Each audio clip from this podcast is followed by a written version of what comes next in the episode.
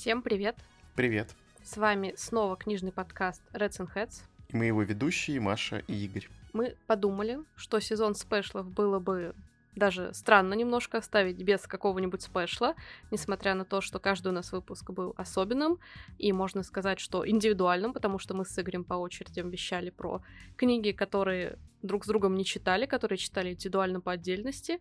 Мы подумали, что было бы забавно сделать в этот раз в виде спешла условно наш обычный выпуск, где мы читали книгу вдвоем, и напоследок, э, пока вы ждете старта нашего нового сезона, обсудить что-то вместе. Да, мы решили во время нашего такого небольшого перерыва включиться и сделать э, относительно необычный спешл а, и рассказать о книжке, которая называется «Мионная нейтрино, пролетевшая сквозь наши сердца», автор Анастасия Евстюхина. Это относительная новинка от издательства Popcorn Books. Вы все его прекрасно знаете, потому что мы неоднократно записывали выпуски с книгами, которые как раз вышли под крылом этого издателя, и он очень любезно прислал нам с Игорем по новинке, по этой книге Анастасии Евстюхиной, и нам было очень интересно ее прочитать, потому что там раскрывается тема, которая, как мне кажется, сейчас часто мелькает в сериалах, в фильмах, возможно, но они раскрываются полностью, и уж, конечно, меньше внимания ей уделено в литературе, намного-намного меньше, чем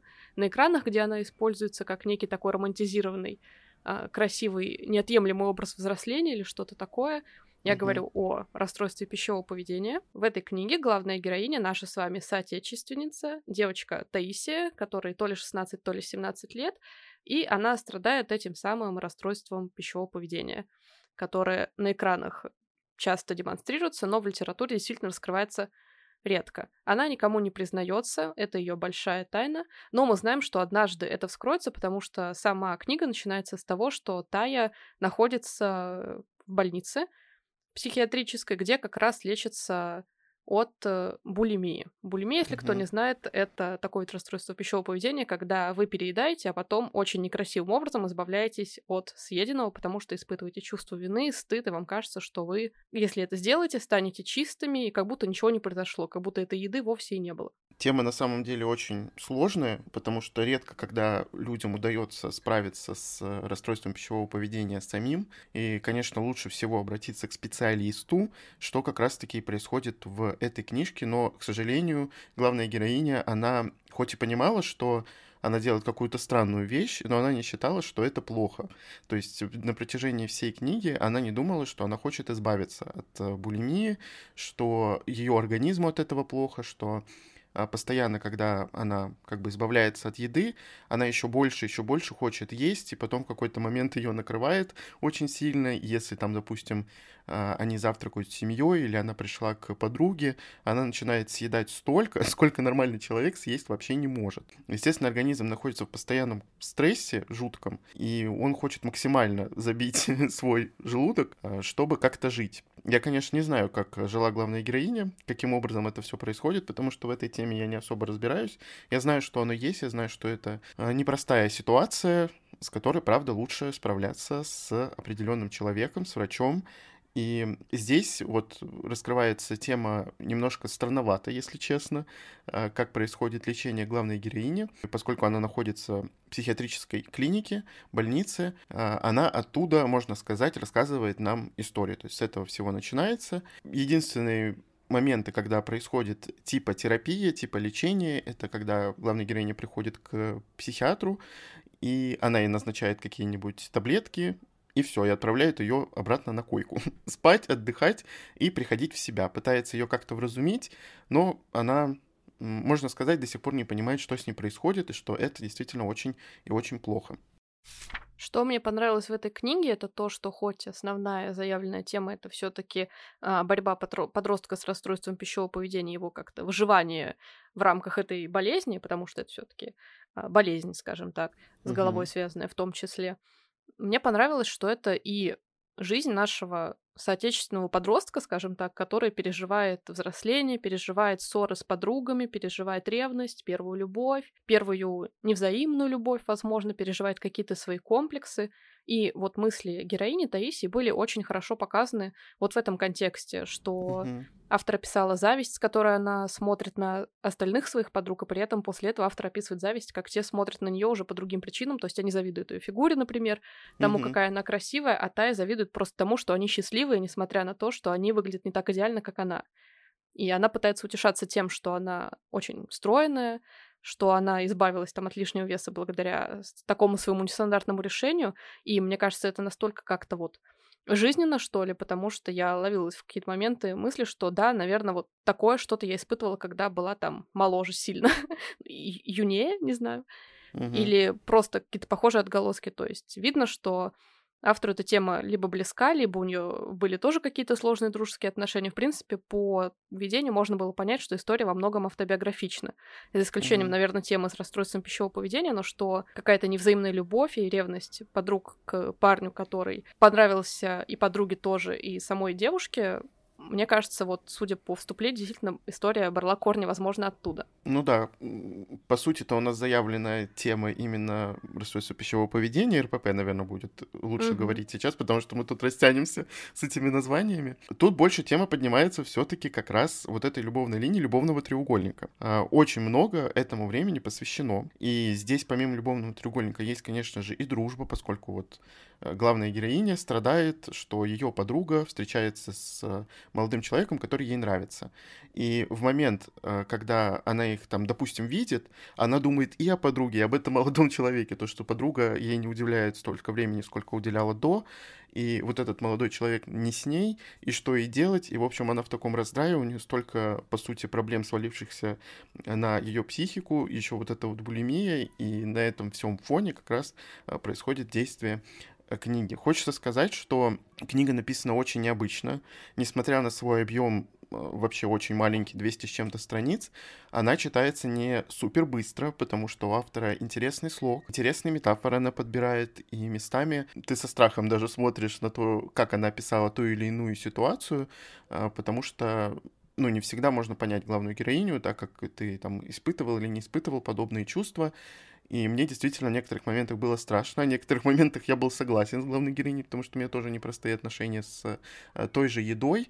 Э, не буду углубляться в подробности, у меня нет никакого расстройства пищевого поведения, слава богу. В общем, я иногда чувствовал вот этот вот синхрон со своими мыслями и с мыслями главной героини, и это было немножко странно. Действительно, вот Маша правильно сказала, я после того, как закончил читать книгу, я понял, что именно линия дружбы и вот это вот э, любовная линия, любовный треугольник, они прописаны очень реалистично, как будто бы автор действительно переживала такую ситуацию. То есть не сколько э, РПП, как бы ты веришь, что, допустим, автор когда-то страдал таким расстройством, а сколько вот именно э, дружба и вот любовный интерес, так скажем. Да, если говорить про слог, стиль, как это написано, в очередной раз хочется сделать комплимент нашим русскоязычным авторам, которые все пишут уникально, как-то необычно, по-своему, и по одному вот этому стилю письма можно понять, чей текст перед тобой. В конце я увидела, что автор писала книгу, по-моему, 6 лет или около того, mm-hmm. и мне кажется, ну, понятно, что, скорее всего, были большие перерывы, потому что для такого объема, ну, 6 лет вряд ли потребовалось бы именно с точки зрения непрерывной работы, но очевидно, что автор много читала и, возможно, работала над стилистикой как раз текста, потому что книга как такое целостное необычное полотно, которое все а, вот в едином таком каком-то необычном авторском стиле написано. Это очень тяжело описать, потому что он действительно необычный, немножко не вяжется mm-hmm. у меня с 17-летним подростком в голове, потому что я привыкла к тому, что какие-нибудь условно американские книжки про подростков написаны, ну, не в пример легче и часто с использованием сленга или каких-то, ну, очень простых слов таких достаточно. Например, я сейчас читаю книгу «Мясная лавка», которая написана, по-моему, ну, англоязычным автором понятно, но я не помню, то ли она из Америки, то ли из Великобритании как раз. И я взяла ее как раз после прочтения Мионного нейтрина, потому что я подумала, что будет что-то схожее отчасти. По теме, и, ну, вообще небо и земля, если честно. Понятно, mm-hmm. что не в лучшую сторону здесь, э, не лучшим образом будет выглядеть сама мясная лавка, потому что, естественно, она не запомнится хотя бы потому, что она не так написана, но тенденция такова, что действительно такие подростковые вещи пишутся как-то как будто попроще, как будто для той целевой аудитории, вот, которая в книге отображена для 16-летних, там, 17-летних девушек и юношей. Но это неплохо, потому что это, повторюсь, изюминка автора. Единственное, что если уж говорить про то, как э, описано расстройство пищевого поведения и насколько получается его прочувствовать, если мы затрагиваем, опять-таки, наши личные какие-то истории, то я пережила расстройство пищевого поведения. Это была, к счастью, не булимия, но такой опыт в моей жизни, к сожалению, был. Я прекрасно знаю мысли человека, которому тяжело, который находится вот в такой болезни, наверное. Mm-hmm. И я склонна все-таки думать, что автор, скорее всего, сама не переживала подобное, к счастью, и дай бог, чтобы она никогда это не пережила, потому что ну, это, это ужасно на самом деле. У меня в первую очередь натолкнул такие мысли конец. Мы не будем mm-hmm. раскрывать прям непосредственно, что случится, хотя книга, мне кажется, ну, не очень большая и достаточно, ну, в принципе, понятно, чем закончится но все равно было ощущение, что автор не поняла сама, как она к такому концу пришла, что послужило тому, что этот конец случился, и как до него добраться. Поэтому она условно объяснительно вот эту часть упустила. То есть логическая цепочка, которая шла, на какой-то момент, на достаточно значимый момент пропадает в тумане, и когда вы из него выплываете, уже как бы случился конец. Угу. То есть вот все закончилось, как закончилось, но почему именно так все-таки случилось, что помогло героине дойти до этого самого конца, не написано. И из этого мне кажется, что, ну, вот автор немножко не, не понимала в какой-то степени механизм, что как где работает, что с чем связано, как из этого вообще выйти. Ну, короче, не знаю, плохо это или хорошо, но у меня вот ощущение, что вот с этой частью, с концом, можно было бы немножко постараться и раскрыть его, ну, условно, получше мне кажется. Ну, моя самая главная, наверное, претензия к этой книге, не самая главная, наверное, можно сказать, единственная, это как раз-таки концовка и действительно то, как э, автор, куда привела автор главную героиню. Она очень странная и очень скомканная, быстрая, потому что сама по себе книга, не сказать, что динамичная, мы постоянно находимся в голове главной героини, постоянно переживаем, ну, практически там одни и те же эмоции, и тут раз, вах, и все закончилось, и это было немножко странновато, но я думаю, что, возможно, целью этой книжки была другой, а, чтобы показать, допустим, эту ситуацию со стороны. То есть, если кто-то а, таким же страдает, чтобы он посмотрел, как это выглядит, насколько это а, страшно, насколько это неправильно, и что с этим нужно работать, не сколько вот именно сам финал и то, как главная героиня к этому пришла. То есть, я, не, конечно, не совсем понимаю, какая целевая аудитория у этой книги, потому что боюсь, что среднестатистический подросток, который, допустим, Э, страдает чем-то подобным, э, поймет или э, сможет сопоставить главную героиню с собой, пережить какие-то эмоции также свои с ее. Ну, то есть немножко вот в этом плане как будто бы идея и сама задача, она плавает. Но я склонен думать, что, скорее всего, она хотела просто показать именно вот ситуацию со стороны, как она выглядит. Мне очень понравился местами посыл, что не нужно слушать чужое мнение, не нужно делать так, как э, говорят другие люди, особенно семья, допустим, потому что не все родители могут быть адекватными, и здесь этот посыл мне тоже очень понравился, что важно вообще следить за своим языком э, в плане родителей, но я не думаю, что взрослые прочитают эту книгу и, допустим, смогут понять, э, как они там своими словами могут нанести вред своему ребенку, и не стоит быть тем, кого от тебя как бы ждут другие люди.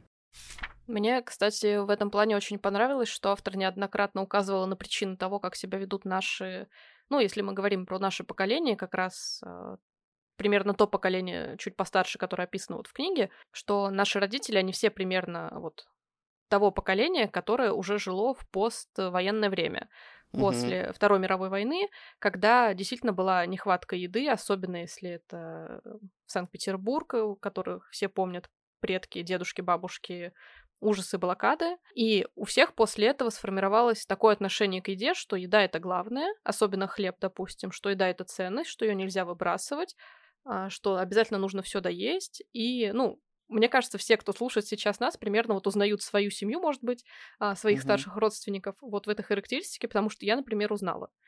А, и что события в мире наложили вот такой отпечаток на то, что появляются нездоровые отношения с едой, в том числе вот у старших членов семьи, потому что если вот вы послушаете всех э, психотерапевтов и так далее, все говорят, что еда не главное сейчас. Это просто наш способ э, поднять себе калории, получить необходимые элементы, чтобы существовать. Это наше топливо. Мы mm-hmm. не должны возводить его в абсолют, мы не должны ему поклоняться, мы не должны считать, что мы этому чему-то обязаны, как идолу какому-то. Угу. А в книге родители главной героини очень трепетно относятся к еде, особенно бабушка, которая закармливает главную героиню, и это тоже очень знакомая история, думаю, для наших соотече... соотечественников и тех, кто ж... живут в странах СНГ, условно, потому что бабушки и дедушки — это первые люди, которые помнят последствия от, собственно, войны. Угу. Поэтому мне понравилось, что автор это указала, и от этого как-то хочется понять, что люди, которые вот так считают, как родители главной героини и бабушка в частности, они очень отчасти не виноваты в том, что такие мысли у них появились, потому что они не сами до этого дошли, жизнь, так сказать, заставила. Но то, что они перекладывают это вот на более младшее поколение, на своих детей, это уже не совсем правильно, не совсем здоровое поведение, тоже вот какое-то абьюзивное, да, очень, отчасти, наверное. Не стоит их за это винить, потому что уже этого как бы не исправить. Они выросли в такой среде, и что в силах вот главной героини, в первую очередь, это, ну, как-то разделять одно от другого, потому что все истории, которые связаны вот с подростками, у которых расстройство пищевого поведения, это, как правило, все таки истории с родителями, которые закармливают и очень беспокоится за то, что вот там чада не ест и все такое. Но тема на самом деле достаточно глубокая, мне кажется, здесь можно бесконечно разговаривать. И про саму болезнь, и про то, почему она появилась, и из-за чего она развивается дальше. Причин, как правило, очень много, но, как правило, они все тоже очень похожи бывают. Вот э, пример из книги как раз, собственно, наглядное тому доказательство. И удивительно, на самом деле, что вот такая небольшая книжка как-то побуждает про столько много думать и про болезни, про отношения подростков, и про отношения в семье, и про какое-то принятие. Прям это очень ценно в этом плане, что автор смогла столько вот побудить к размышлениям, скажем так. Если книга побуждает вас о чем-то думать после ее окончания чтения, задумываться, рассуждать, это, мне кажется, уже такой показатель хорошей истории. Мне кажется, она опять-таки зайдет не всем, и соглашусь mm-hmm. с Игорем, почему? Потому что не очень явна целевая аудитория. А, мне кажется, подросткам будет сложно такое читать. В первую очередь, все-таки из-за слога, потому что я все равно уверена, что им надо что-то попроще, возможно. Угу. А, разве что вот людям нашего с Игорем поколения, которые уже это пережили, как э, ретроспектива какая-то, да, немного. Угу. Ну и, возможно, людям еще постарше, чтобы посмотреть условно со стороны на то, как живут их дети, возможно, или люди вот чуть-чуть помладше. В этом плане сложновато, из-за этого мне кажется, что сложно ее рекомендовать. Не знаю, понравится она или нет. Она определенно какая-то особенная, вот мне кажется. И да. потому, как она написана, слог здесь очень значимую роль играет в том, в особенности истории, скажем так. Ну да, в этом плане, конечно, сложно давать какие-либо рекомендации э, читать или нет. То есть, если вы, допустим, вот поняли, что вам, возможно, интересно, то попробуйте. Там сразу с первых, наверное, страниц понятно. Там даже с посвящения уже понятно, что автор непростая, и что много о чем тут можно будет подумать. Э, так как я сказал, метафор тут э, много и они некоторые скрытые, некоторые открытые. Еще что мне очень понравилось, один момент, э, мысли главной героини по поводу как раз-таки еды и то, что, ну, можно сказать, что у нас в мире культ еды есть, Маша mm-hmm. об этом тоже сказала, и что любое собрание людей на какой-либо праздник заканчивается столом с горой еды. Будь то какие-то поминки, будь то что-то такое рождения. радостное, типа день рождения, свадьбы, да, и так далее. То есть вот это все заканчивается и начинается и заканчивается только едой. И все как бы завязано на еде. Все праздники на еде. Что ты придешь, надо поесть. И, по сути, праздник празднуется только едой. И для некоторых праздник радостное событие, потому что они могут поесть. Это отрезляет очень сильно, и я даже не задумывался об этом, что у нас все время все завязано на еде. И это была очень интересная мысль, момент, который я, с одной стороны, улыбнулся, а с другой мне стало страшно. ну, потому что это очень, это очень странно. Это повод задуматься о том, о, о приоритетах, наверное, которые мы выставляем для тех же праздников. Угу. О том, чтобы, ну, кажется, что да, мы проводим время с близкими, но при этом всегда на дне рождения обязательно торт. Хотя угу. это вообще как бы не, не должно быть самым главным, потому что люди приходят поздравить тебя с значимым днем в твоей жизни, подарить подарки, опять-таки пообщаться с тобой, и это абсолютно не обязательно должен быть какой-то торт, условно. Ну, mm-hmm. то есть, вот действительно такие вещи побуждают э, как-то расставить в голове заново приоритеты и подумать о том, что, что делать дальше, условно. Это очень, правда, ценно, когда книжка все равно оставляет за собой, э, как Маша правильно сказала, какие-то мысли, что вы о ней думаете, и вот э, сколько мы там времени назад ее прочитали, я все равно местами к ней возвращаюсь, э, тем более, что в паре моментов случился у меня с ней коннект, и это очень это очень ценно, правда. И то, что эта книга написана все-таки в первую очередь русскоязычным автором. И я думаю, что такое, допустим, перевести с английского до такого слога практически невозможно, если только человек не будет обладать вот э, теми же способностями, которыми обладает, так скажем, автор. Это правда. В общем, несмотря на то, что в этой книге поднимаются довольно тяжелые темы, и не просто они раскрываются, и написано это также, еще раз повторюсь, тоже непросто. Э, здесь есть э, некий шарм в этой истории, здесь есть мысли, которые интересно будет послушать со стороны, даже если вы не так думаете. То, как главная героиня все-таки у себя в голове пытается справиться или не справиться с какими-то проблемами, это очень интересно, и не пугайтесь слога, хоть мы вас тут и застрашали, что он mm-hmm. сложный, и, возможно, вы не продеретесь сквозь него. Э, но все равно это стоит действительно прочитать, даже просто со стороны посмотреть, что и такое бывает, потому что не всегда об этом говорят, не всегда об этом готовы говорить. Все-таки это проблема психического характера, и обязательно, если э, у людей есть какая-то такая проблема, во-первых, будьте внимательными. Я думаю, что в первую очередь здесь еще э, речь идет как раз-таки о людях, которые находятся вокруг этого человека, который подобным страдает. Угу. Будьте внимательны, потому что в один момент в этой книге как раз-таки эта внимательность и сыграла роль, что, возможно, главная героиня вот пришла к тому, к чему она пришла в конце. Это очень важно, поэтому будьте внимательны к своим близким, будьте внимательны к себе, и мы надеемся, что вам понравился этот выпуск, что вам было интересно слушать про такую непростую и интересную книжку. И не забывайте, что вы с нашего нового сезона, который стартует совсем скоро, можете слушать наши подкасты еженедельно на всех подкаст-платформах. Всем пока! Пока!